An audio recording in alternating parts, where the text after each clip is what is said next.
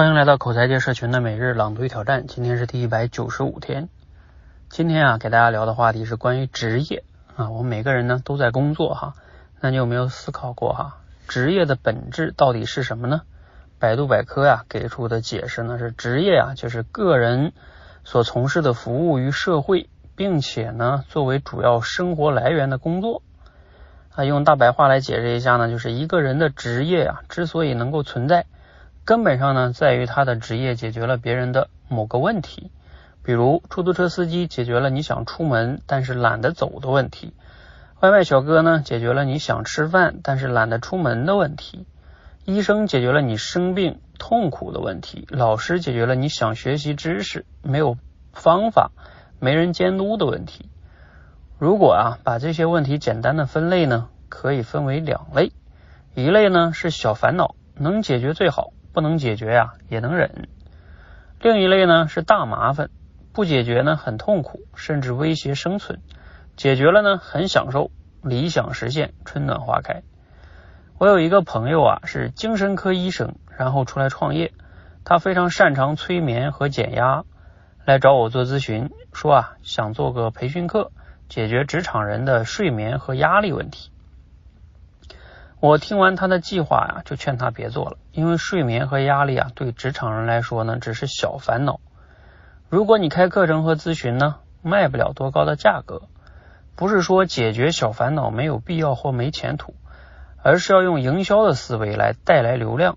比如写本书，做一些实惠的网课，可以卖的便宜，但是要多走量。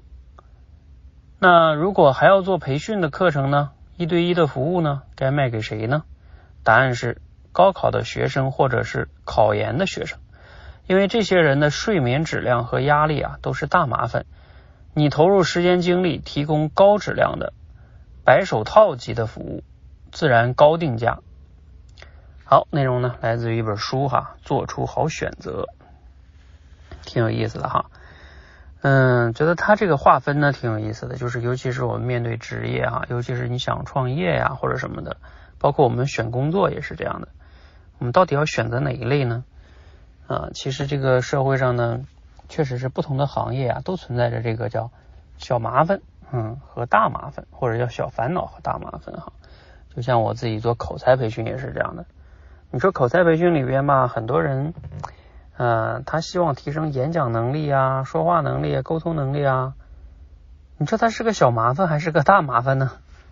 啊，不同的人可能也不一样。有的人吧，他只是想着要能好，可以更好一点，当然好。但是呢，他没有达到那么痛苦，就是他不好他也能忍。那这样呢，就属于小小烦恼啊。这样的状况呢，他可能就不愿意付很多钱，付个几十块钱。或者免费听听课还行，你让他付几千块钱来学，嗯，可能他就不愿意。哎，但是有些人呢，比如说他的讲话呀，已经严重影响了他的生活跟工作，那这个时候就成了一个大麻烦，嗯，必须要解决。哎，那这个时候呢，他就需要可以选择我们这种更重的服务的，像多维班，我们提供半年以上的这种训练服务啊，针对性的去解决他这种讲话不敢讲啊、紧张啊。啊，没有调理啊，等等的问题啊，所以我们的产品在过去这几年呢，也是依据这样的思路啊，在去做的。我最开始没有全职出来做的时候呢，那时候录一些电台节目啊，做了一个九十九元的六十秒口才训练营的课，这个都属于在解决这个叫小烦恼啊。后来呢，出来创业呢，做多维班，我觉得开始解决这个大麻烦哈，啊，都是这样一个理念哈。嗯，我最近又在尝试做这个关于管理认知的啊。其实管理认知呢，我觉得也是 目前的一个状态，就是在解决大部分人的一个小烦恼。你说认知重不重要呢？重要。但是你说它有多痛苦呢？好像又没达到多痛苦，所以就是个小烦恼。嗯，所以我最近也在不断的在探索哈，除了做一些基础的，嗯。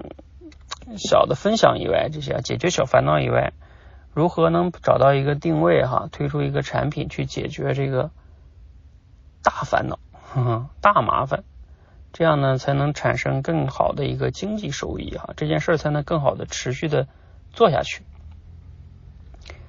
嗯，其实我最近也在想这个问题哈。好，嗯，有了想法之后，我们也在不断摸索哈。嗯，有想法了再和大家分享哈。那你也可以分享一下，你觉得你目前做的工作或者是创业做的事情，是在解决别人的什么问题呢？啊，小烦恼还是大麻烦呢？啊，或者是二者都有呢？其实就像老这个里边文章中说的哈，小烦恼适合做一些营销推广类的，它受众广嘛，然后你可以免费或者低价。大麻烦呢，可能适合于高价的个性化的服务更重一些。但是呢，它也有一个问题，就是不好规模化。嗯，这个呢是有利有弊的哈。好，欢迎和我们一起每日朗读与挑战，持续的输入、思考、输出，口才会变得更好。